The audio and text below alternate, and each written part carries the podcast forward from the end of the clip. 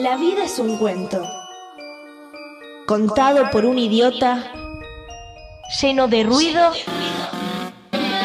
y de furia.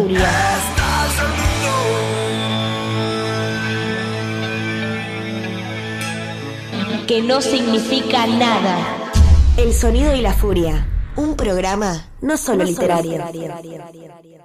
Gonzalo León nació en Valparaíso, Chile, en 1968. Es periodista y ha publicado novelas de un lado y del otro de la cordillera, algunos con títulos admirables como La puta que me parió, Manual para tartamudos o Cocainómanos chilenos. Sus entrevistas y críticas literarias se pueden encontrar en las webs Eterna Cadencia o en Infobae, entre otras. El motivo de la charla de hoy es su reciente ensayo sobre poesía argentina, Espejo Converso, editada recientemente por Indómita Luz. ¿Te parecen muy caros los libros? En promedio salen 800 pesos. Pero si te suscribís a nuestra biblioteca El Sonido y la Furia, podés llevarte un libro todos los meses por solo 300 pesos. Además hay remeras literarias y descuentos en librerías. Visita nuestro Facebook y el link en nuestra descripción. Gracias por acompañarnos en esta aventura literaria. El Sonido y la Furia, el mejor podcast de literatura.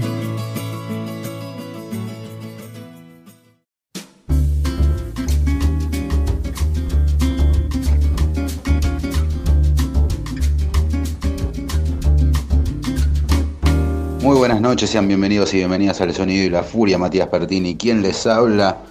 En esta oportunidad vamos a estar hablando con Gonzalo León y un libro de ensayos sobre poesía argentina y algo también de peronismo, todo eso junto, imagínense. Así que presento antes que nada a Luis Alexis Leiva y ya mismo nos vamos a ir metiendo en una charla que les prometo les va a interesar y mucho. Buenas noches, gente, sean bienvenidos todos. Y digo buenas noches porque la literatura siempre sucede de noche. Y supongo que más en este caso, que vamos a interpelar un poco a la, poesía argentina y vamos a tratar de encontrarle, por lo menos nos va a ayudar eh, Gonzalo León para esto, a tratar de encontrar los vínculos entre la política, entre el peronismo, entre el arte pop y y el arte crítica, digamos, y la crítica de arte. Así que bueno, vamos a dar primero la bienvenida a Gonzalo León. ¿Cómo estás, Gonzalo? ¿Cómo estás pasando estos tiempos que por otro lado son bastante particulares, no? Hola, buenas noches. Eh, hola, eh, Matías. Hola, Luis. Eh, sí, bueno, en cuarentonado, ¿no? O en sesentado, ya no sé bien. Y aquí, he dispuesto a escuchar sus preguntas. Bueno, primero y antes que nada me interesaría saber cómo, de dónde surgen estos ensayos que lograste hacer que sean, digamos, em, que lograste aunar en este volumen, que lograste hacerlos que, que interjueguen entre sí para, para después presentarlos y tenerlos eh, con la editorial Indomita Luz. ¿De dónde salieron los textos primero? Digamos, cómo, cómo fue la creación de estos de, esto, de estos ensayos con los que eh, vos después te presentaste o te habrán pedido o cómo fue el vínculo con Indomita Luz. Y además partimos de la base de que estamos hablando de peronismo presuponiendo que hay una definición de peronismo, ¿no? A ver, eh, este es un libro que, que, nace más o menos en el 2017. Eh, yo soy ya se habrán dado cuenta, ¿no? Es chileno, o, por mi acento, pero llevo viviendo acá nueve años, un poquito más. Y ya a finales del 2016, diría principio del 2017, yo quería escribir un ensayo de poesía, ¿no? Eh, en realidad yo quería escribir un ensayo y de pronto que se me vino como tema la poesía. Y en un principio debo confesar que, quise o pretendía hacerlo de poesía chilena rápidamente desistí por eh, diversas razones, ¿no?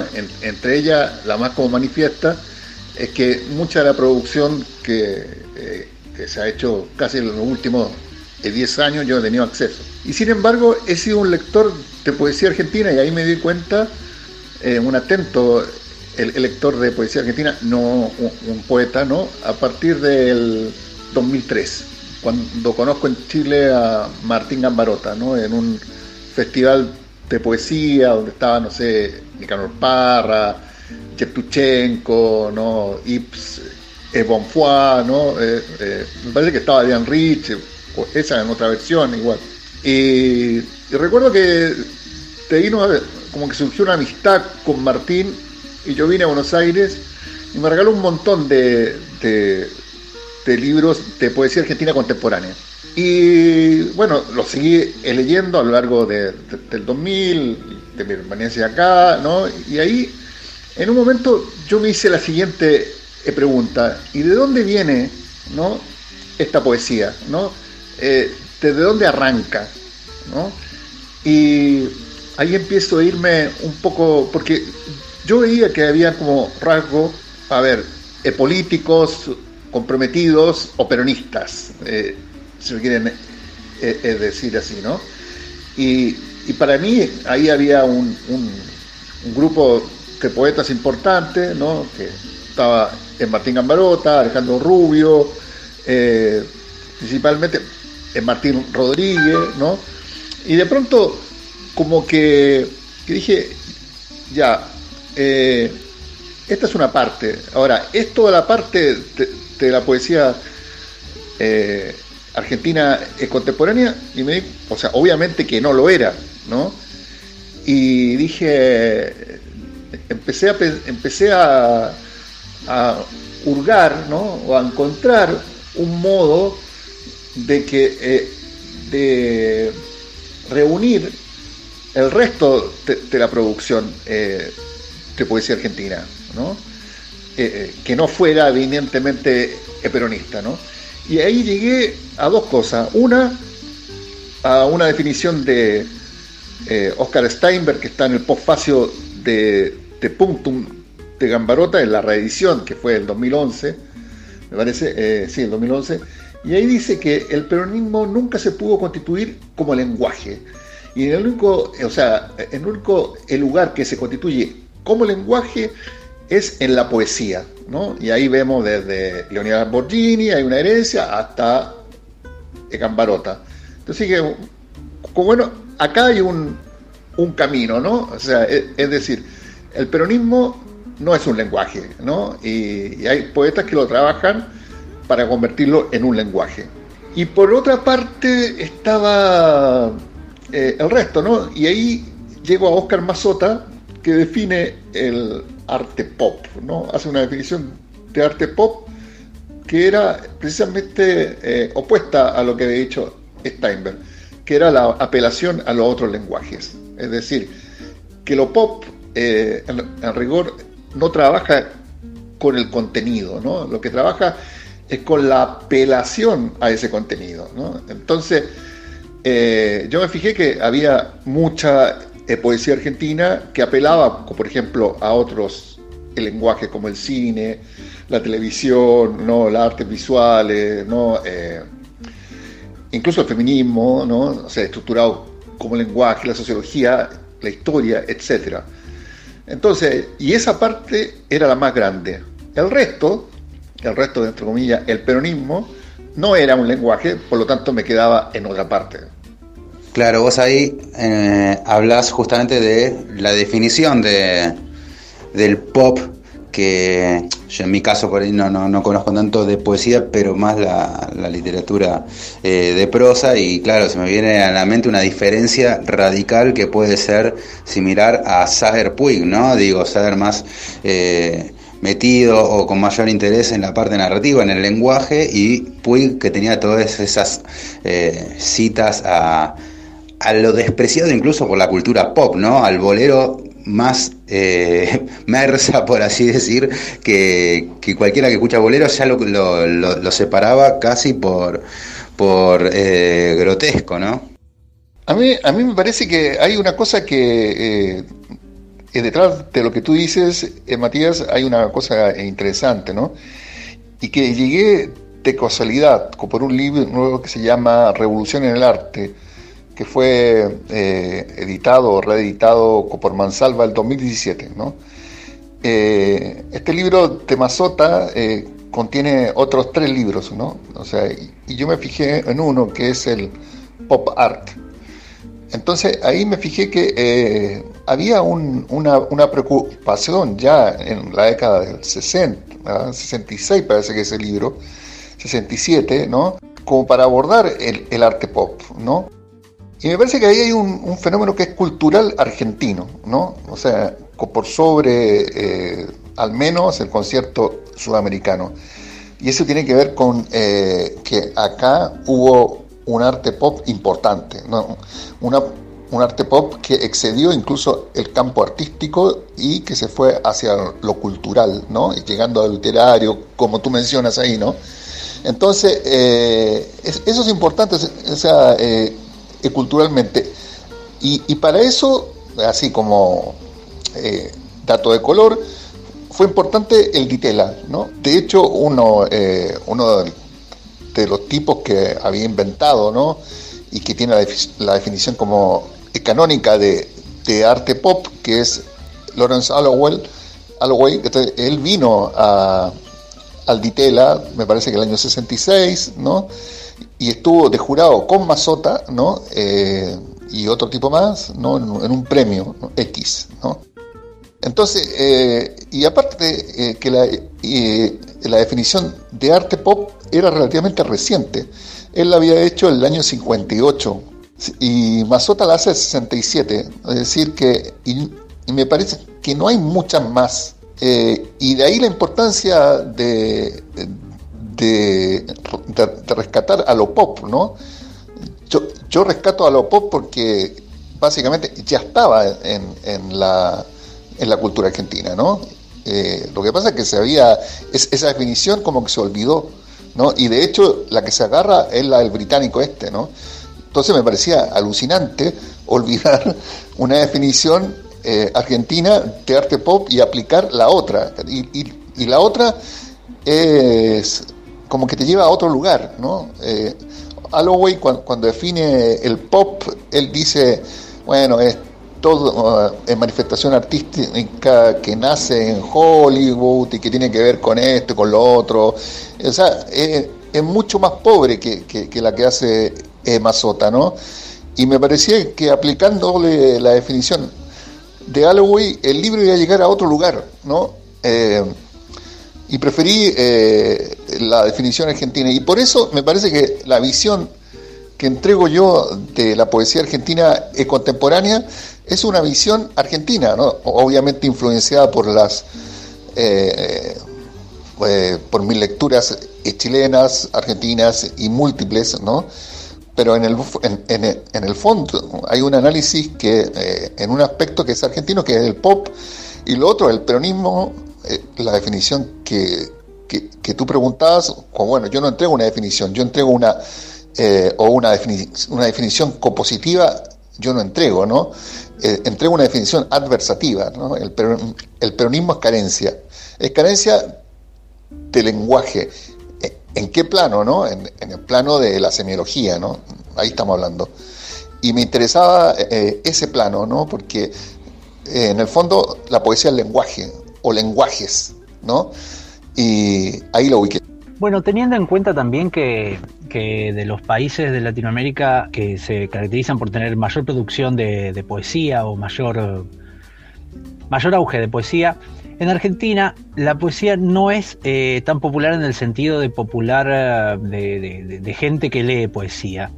Por lo tanto, es como raro y ahí me interesaba, me interesó tu texto, porque hablar de, peronismo también es hablar de, lo popular.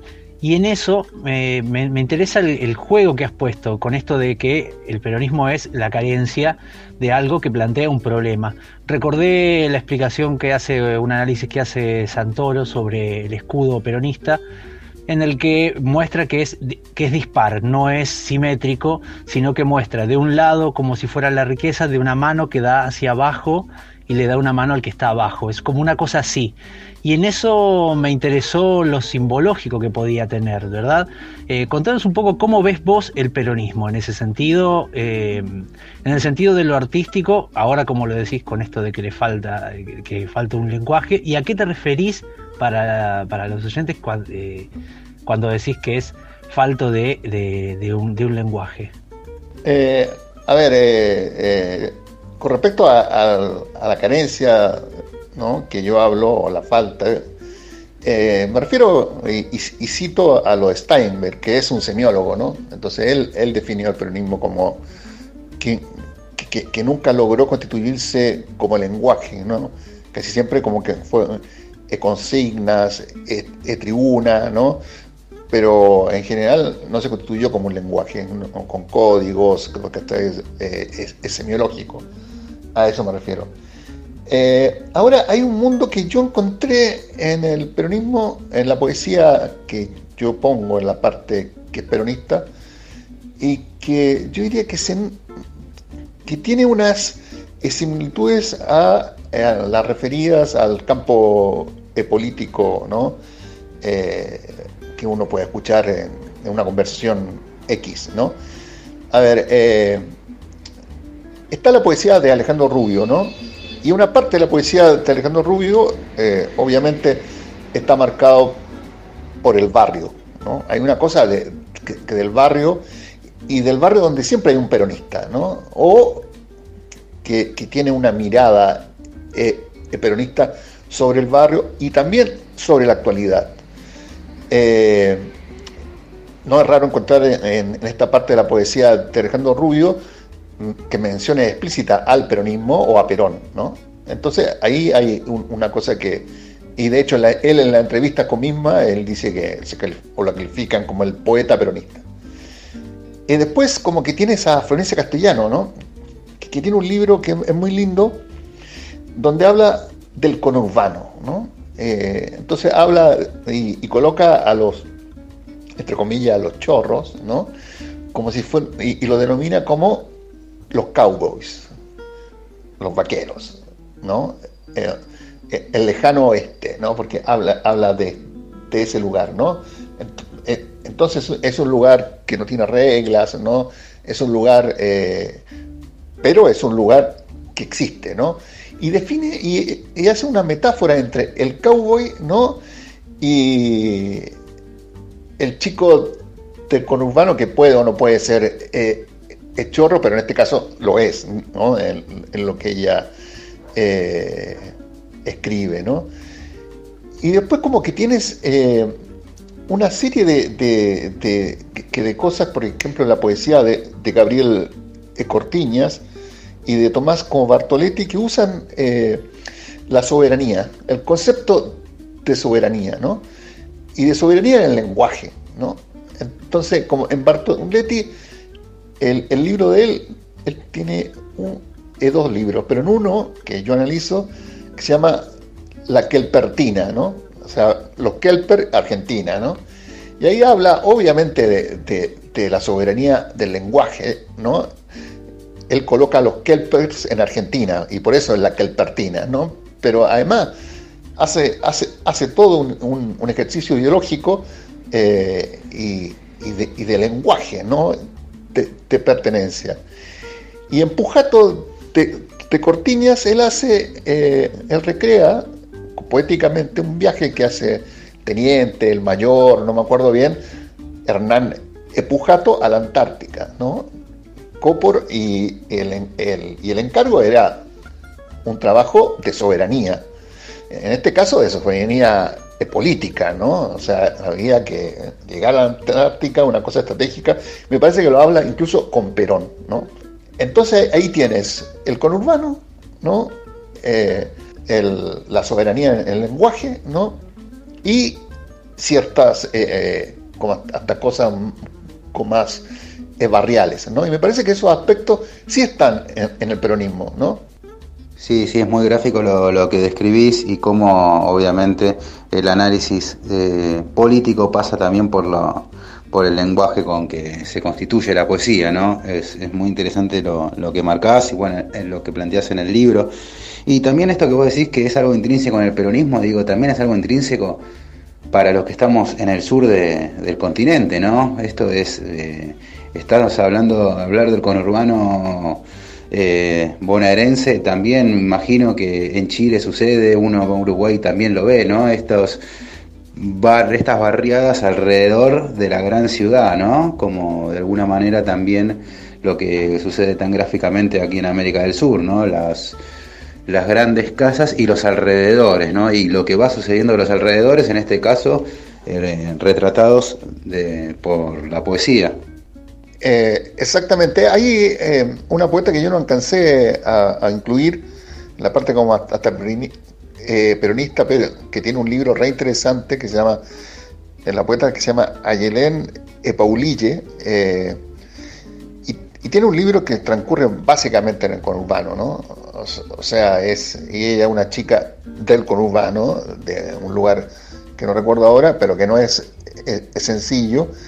Y claro, o sea, uno podría oponer la, parte pop, ahora que lo pienso, ¿no? Eh, con la del peronismo, con el viejo dilema de la literatura argentina entre el grupo Evoedo, ¿no? que eran los escritores, entre comillas, un poco más realistas, compromiso social, etcétera, con eh, el grupo E Florida, que estaban más con la onda de la vanguardia, ¿no? Eh, de los experimentos. Eh, uno podría eh, incluir o, hacer este dilema, ¿no? Y, entre los pop y los peronistas, ¿no? Uno podría hacer esa equivalencia o, hacer una update, ¿no? Como se dice, una actualización del viejo dilema de la literatura argentina, o sea, entre realismo o y compromiso social versus eh, las vanguardias y no compromiso social, ¿no? Eh, me parece que eso eh, yo lo vi en, un punto, pero tardíamente. Hay un, amigo que, también es ensayista que se llama Alejandro Boverio que me lo hizo saber, ¿no? O sea, esta cosa como actualización del dilema de la literatura argentina entre eh, la vanguardia o el compromiso político ¿no? o lo social. Eh, me parece que en todo caso, por ejemplo, en la figura de Martín Gambarota hay una cosa que es muy interesante porque no habla de la barriada, pero habla de, del barrio, ¿no? del barrio de Villa Crespo, habla especialmente en Punctum, que es del 95, y en, Pseudo, que es el 2002, ¿no? habla de, los inmigrantes, de, los chinos, ¿no? ¿no? Eh, especialmente de, los chinos, como es este fenómeno de, eh, de, segunda, tercera o, cuarta inmigración, en este caso en un barrio como Villa Crespo, que es porteño, ¿no? Que, no tiene las carencias de lo que, podría ser en el conurbano. En general, que si uno analiza socialmente, eh, uno puede encontrar igual la misma, eh, el mismo, la misma eh, preocupación como lo social en, poetas que son eminentemente pop. Yo pienso en Cucurto, ¿no? Cucurto en, en Celarrayán, que es un libro del 97 o 98, que está dedicado a la televisión, ¿no? que dice algo así, este libro no hubiera sido como hasta posible sin la televisión y el cómics, ¿no? O sea, obviamente que es un libro re pop, ¿no? Pero uno lo analiza y uno ve que es re barrial, o sea, sea habla de once, me parece, hay, hay escenas de once que son espectaculares, ¿no? Y básicamente de un tipo que no viene, que, que no es de la capital, ¿no? O, sea que es un territorio que a él no le, no le, entre comillas, pertenece. Hoy día Concurto es un porteño, ¿no? Eh, entonces ahí, ahí, hay una cosa que, uno podría decir que en este dilema, al igual que en el dilema de, de, Boedo y Florida, en, realidad mm, no es tan clara la, diferenciación entre, ya, voy a hacer eh, pop o voy a hacer peronismo, ¿no? O sea, como opciones excluyentes. Hay poetas como Alejandro Rubio, que tiene una parte de, su obra que son, es pop, ¿no? Y hay otra parte que es la mayor, que es peronista, ¿no? Y, viceversa, o sea, uno puede encontrar en Cucurto elementos peronistas, ¿no? O sea, elementos, hay un libro de él que se llama algo así como algo con Cristina, pero, está referido obviamente a, Cristina e. Fernández, ¿no? Y así uno puede encontrar incluso en Durán, ¿no? Daniel eh, eh, Durán, que, tituló, que es un, un poeta antikirchnerista, pero tituló un libro de poemas que la reunión de su poema El Estado y yo, el, o el, Estado y él se aman, una cosa así, es decir, el Estado, ¿no? El Estado es importante. Entonces uno dice, eh, uno podría decir que lo pop atraviesa casi todo, o está represente en la poesía argentina, pero ojo, el peronismo eh, eh, también, ¿no? Sí, tal vez pensando, ¿no? Como el peronismo como algo idiosincrático, más allá de las, de las posturas políticas, ¿no? Cómo, cómo se alimenta de lo idiosincrático y de lo, de lo social para poder representar, ¿no? Y, a la vez ser representado. Eh, pensaba en, en, los autores que nombrás en el libro, ¿no? Y, y quisiera si, si nos podés dar vos con, con tu visión características generales de esta poesía argentina contemporánea que vos decís, pero no es contemporánea, hipercontemporánea, después vamos a hablar de eso, pero mm, déjame que después te voy a citar algo del libro que me interesó, pero sobre algo, los poetas contemporáneos, eh, hay algo de, de una característica narrativa, ¿no? En la poesía. Me parece a mí, a ver, decime vos cómo lo viste o qué, contraejemplos podés darme de eso o no, o ejemplos justamente, de, de una característica, digamos, de, de, una fuerte narratividad en la poesía más allá de las figuras, más allá de lo estético, creo que, es, que hay algo de, ¿no? de, una fuerte de una fuerte narratividad sería en la poesía, más allá de, del, verso, digamos. Por cierto, Espejo con verso me parece un gran título porque es con versos, ¿no? Yo tengo una anécdota, ¿eh? me parece que la cuento en el libro, que me tocó entrevistar a Juana Evignosi, una gran poeta argentina que murió hace unos años, eh, y la, entrevisté y llegamos a una, una en un punto donde ella me dice, como bueno, el peor error de los poetas jóvenes o actuales, me dice, eh, es que precisamente es caer en, lo narrativo, ¿no? Y hacen cuentitos, ¿no? Y me decía, eso no es poesía. Eh, hay que esforzarse, ¿no? Hay que esforzarse para que eh, lo narrativo sea eh, poesía. Yo creo que ella estaba exagerando, o sea, lo que estaba intentando hasta decir es que no toda en narración o no en toda con, narración hay poesía. Y me parece que hay varios poetas muy jóvenes, yo diría de 35 hasta 35 años, ¿no? Que tienen esta cosa eh, de armar eh, poemas hiper narrativos, porque les queda más fácil, porque pueden pasar como poemas y cuentitos, eh, en fin, ¿no? hay mucha que referencia a, lo autobiográfico, ¿no? o sea, hoy me senté en el banco del Parque Sama, pasaron dos palomas, las miré y pensé en la vida. Estoy inventando, ¿no? Pero una cosa sí, o, sea, hay una cosa que, eh, que tiene que ver con, entre comillas, la inspiración, ¿no? Y esta idea de, de que si yo quiero pensar algo en poesía, o sea, que si yo quiero pensar algo en términos eh, poéticos, indefectiblemente como que me va a salir un poema. Y no es así, ¿no?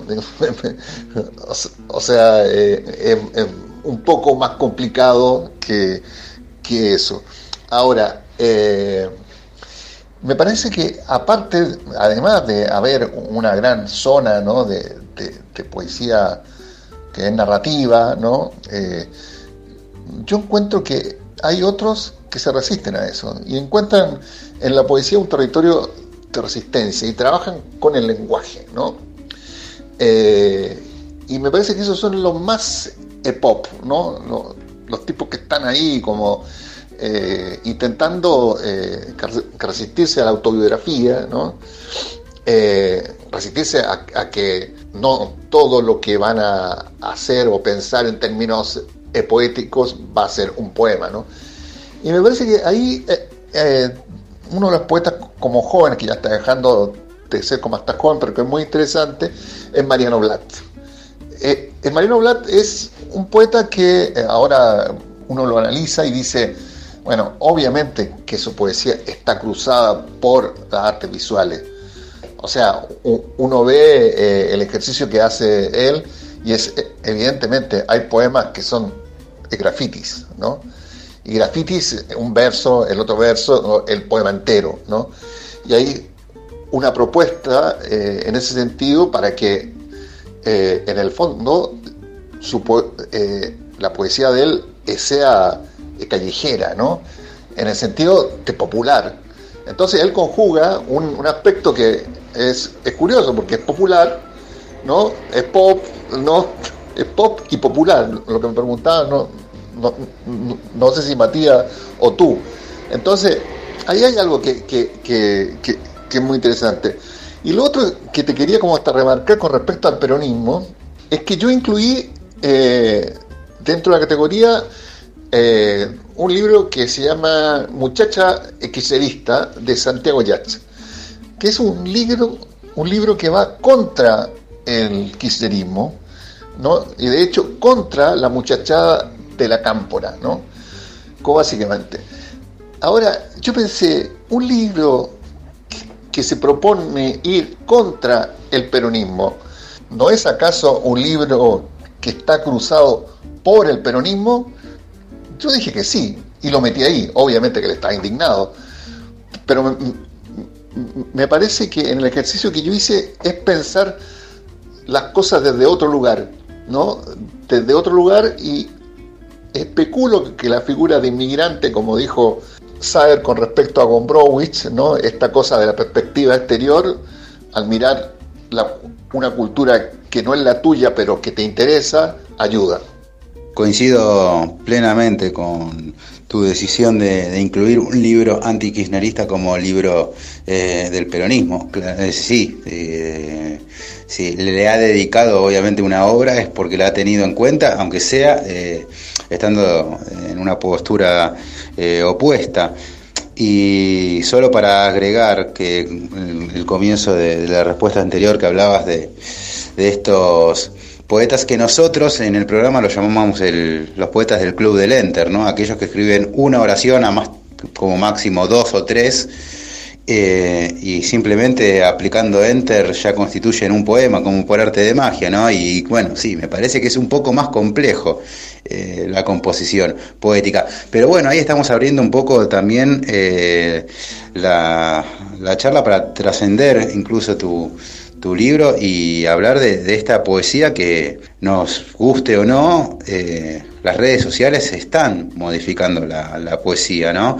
Y más que libros de poesía, muchas veces eh, terminan siendo posteos en Facebook o en redes sociales, o en Facebook, Instagram principalmente, ¿no? Eh, exactamente, a mí me interesa como mucho más el tipo que reflexiona a partir de el lenguaje de Internet que aquel que publica un texto en Facebook, ¿no? Un texto poético, ¿no? Me parece que hay un libro de, Charlie Gradin que, que se hizo en, base a las búsquedas que te sugiere Google, ¿no? Entonces él ponía, por ejemplo, el cuerpo, y, habitualmente como que Google te autocompleta con algo. y, venía, bueno, agarraba lo que te lo que te autocompletaba es Google y lo colocaba en un verso, que después como que ponía otra cosa, el perro, bueno, y decía, bueno, el, perro tanto, bueno, y lo volvía ahí a incluir, ¿no? Pero ese es un trabajo de montaje, ¿no? Y entender esta cosa de la creatividad como algo, eh, algo loco, ¿no? O sea, en términos de, de, que eh, usemos el lenguaje de Internet como una propuesta eh, creativa. ¿no? Lo que intentó indagar eh, eh ahí es a ver, este es un lenguaje que nos está queriendo decir algo. ¿Qué nos está queriendo decir? Bueno, y, se va a las búsquedas de, de, de Google y ahí arma algo, ¿no? Obviamente que él no es el primero, hay otros estadounidenses que hicieron un procedimiento eh, similar, ¿no? Pero en general yo les aconsejo, amigos míos, a poetas, que coloquen sus eh, eh, creaciones ¿no? en Facebook. hay una especie de incontinencia del poeta porque vivimos un tiempo donde me parece que no es o no son tiempos para la creación eh, poética que amerita un tiempo, un reposo, una reflexión, una conexión con el sentimiento, ¿no? Me parece que hay estos tiempos como que eh, son demasiado rápidos que, y que eh, urgen ¿no? otro tipo de, de cosas, ¿no? O de respuestas, la mayoría de las veces no creativas, ¿no?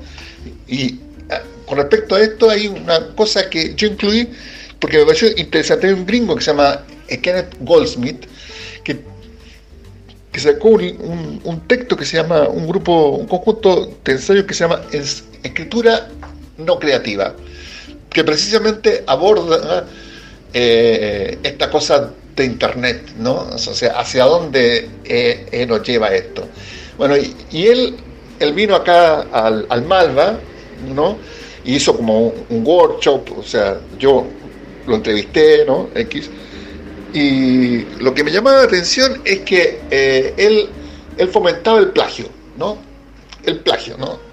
O sea, algo que en literatura es, mal visto, pero en artes visuales se usa hace mucho tiempo, desde la época de, de Duchamp y el Mingitorio, ¿no? Entonces, esa reflexión a mí me interesa, ¿no? A mí no me interesa estas cosas de hoy vi un poema tuyo en Facebook eh, o colocar un me gusta, ¿no? esas cosas me parece que, que, que, no están bien y ningún como hasta poeta relativamente que se tome en serio en su trabajo va a colocar un poema en, así en, Facebook, o no debería ser, a, mi juicio. Con respecto a, escribir eh, con para abajo, ¿no? el enter, eh, bueno, eh, hay poetas que, lo saben hacer. O sea, yo conozco un poeta chileno, candidato al premio nacional, José Ángel Cuevas, que ha sido publicado acá, que él, él dice, ah, bueno, yo escribo hacia el lado y después como que voy viendo en los versos. Y hago enter, ¿no? Pero claro, es, es un tipo que tiene 77 años, desde el 44, 76. Entonces, un tipo con N oficio, ¿no? Que se puede dar ese lujo. Yo no creo que, que cualquiera lo pueda hacer. Inicio de cita.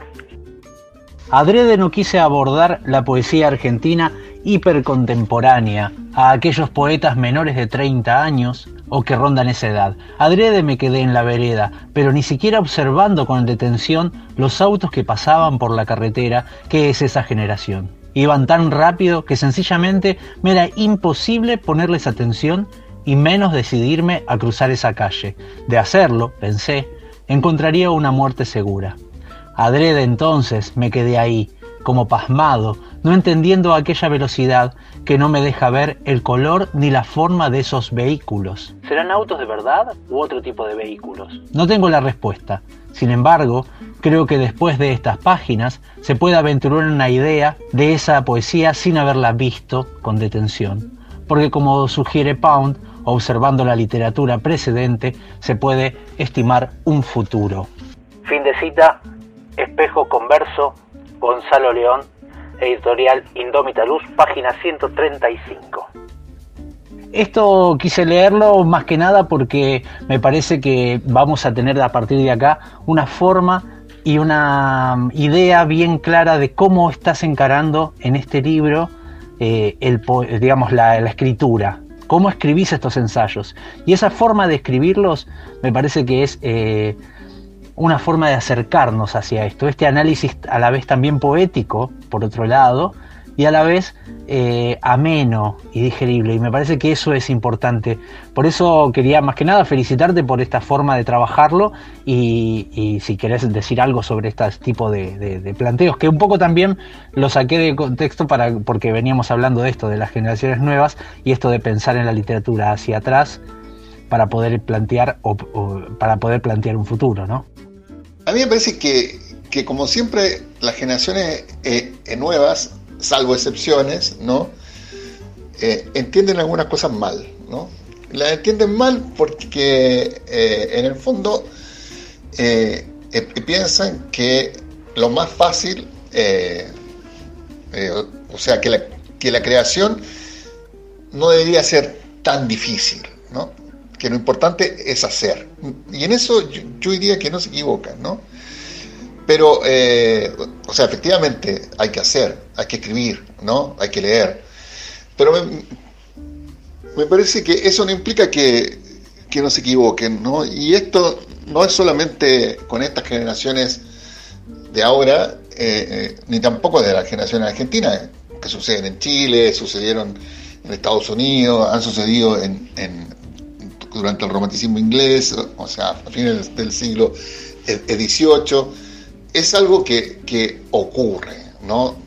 O, sea, eh, a ver, voy a darte un ejemplo. Hay una poeta que se llama Cecilia Epavón, que debe tener un poquito más de, 45 años, ¿no? Y ella, en su propuesta, apela al lenguaje de la biografía, ¿no? Pero en el fondo excede su propia biografía, ¿no? O sea, es decir, ella no cuenta en su poema todo lo que le pasa, ¿no? Eh, ella hace una apelación a ese lenguaje, que la autobiografía, y piensa en qué medida, eh, mientras yo estoy escribiendo o haciendo que yo estoy escribiendo sobre mi vida, esa vida ¿no? aparece realmente, ¿no? Y obviamente es una respuesta que tiene, o sea, es una pregunta que tiene una respuesta, que es no, ¿no? Pero esto muchos de los seguidores, entre comillas, de Cecilia, entienden lo contrario. Entonces, entienden, y digo lo contrario porque entienden eh, que no hay separación entre lo que yo viví, eh, que es la experiencia eh, vital, y lo que yo escribí, que es la experiencia literaria. Y ahí hay un montón, ¿no? O sea, imaginémonos, a ver, de la cosa es más burda. Cecilia ha vivido, no sé, del 42, o sea, del 72, o sea, debe tener 48 años, o, va a cumplir. Eh, o 73, bueno, 47 o 48 años. Bueno, ella ha vivido eh, esa cantidad de años, ¿no? Uno lo multiplica por los días. O sea, de cada año y te sale un montón, ¿no? Imaginémonos que eh, uno escribe una vida adulta, podría escribir una página por día, ¿no? que es lo que se dice. ¿no? Desde que, Cecilia quiso ser eh, eh, poeta o escritora, eh, pongamos los 20 años, han pasado casi 30 años. ¿no? Obviamente que la cantidad de páginas que ella pudo haber escrito basándose en la autobiografía serían muchísimas, ¿no? Y, sin embargo ella tiene una cantidad de páginas reducida, que yo creo que que, su obra en poesía debe rondar las 500 páginas, como mucho. Entonces, en esa cosa, que simple, que es hacer un cálculo, ¿no? Eh, es cierto como hasta poetas jóvenes no lo entienden, la contemporánea, ¿no? Y eh, se quedan en la autobiografía, no en el lenguaje de la autobiografía y en qué medida, eh, apelando a ese lenguaje, tú puedes retratar exactamente y ni siquiera exactamente, con cierta medida de proximidad, ¿no? Una vida, ¿no? Entonces ahí, hay algo de, como para entender. Y lo otro con respecto a la forma de ensayo, a mí nunca me, interesaba un ensayo académico con mucha nota al pie, ¿no? Eh, eh, que, no se pudiera leer, ¿no? Me, interesaba algo, algo más eh, dialogante con el lector, ¿no? Porque hay que partir como hasta de la base que hay muchas cosas, hay citas ya, hay un, conocimiento específico previo que ya era difícil para el lector, o yo lo imaginaba, ¿no? Entonces yo digo, bueno, al menos en la forma no lo voy a hacer tan difícil, ¿no? O sea, eh, hubiera sido un cruel. Bueno, Gonzalo, la verdad que da para charlar muchísimo con vos. Eh. Ojalá podamos hacerlo alguna vez. Mira, te he cruzado en la francachela de Aristipo. Cuando te acordás de aquella época en que podíamos salir a la calle y hacer reuniones sociales, bueno, desde aquella, de aquellas, desde aquellos años atrás. Eh, así que bueno, esperemos volver a cruzarte pronto. Eh, recomendamos ampliamente que lean Espejo Converso, editado por Indómita Luz. Pueden meterse en, en Instagram, Facebook y chusmear donde pueden conseguir los libros. Obviamente que también lo pueden hacer por ese mercado www.mercado que lo van a encontrar seguro. Así que les recomendamos que, se metan en, como les comentaba al principio del programa, no soy un gran conocedor de, la poesía y sin embargo me, encontré con un montón de autores y un montón de, búsquedas literarias que dan ganas de, hacer una vez que uno lee el ensayo de, Gonzalo León. Así que bueno, aprovechamos para agradecerte. Yo aprovecho para despedirme ¿no? y, y darle la gracia a ustedes dos. ¿no? Eh, por las preguntas y por el interés. Y sí, si sienten un interés eh, por la poesía, ¿no? Eh, compren este libro, ¿no? O chumelo, al, menos, ¿no? los canales de venta me parece que están por el Mercado Libre y también hay, hay una especie como de, promociones que hace la editorial en Instagram. Aprovecho de pasar el chivo, ¿no? Intomitaluz. Así que eso, un abrazo. Que estén bien. Si vamos a cerrar una charla con, sobre espejos, poesía y literatura y arte, por sobre todo, nos vamos a ir escuchando al queridísimo Flaco Espineta de sus años con aquellos muchachos del desierto. Nos vamos a ir oyendo la canción Espejo en la oscuridad. Muchas gracias Gonzalo, un abrazo a vos y a la gente de Indómita Luz, por supuesto, a eh, los amigos que les vamos a recomendar a todos nuestros oyentes que lean este ensayo precioso sobre poesía, espejo converso. Así que bueno, hasta el episodio que viene, gente, lean mucho, escuchen mucha música y si se animan, escriban.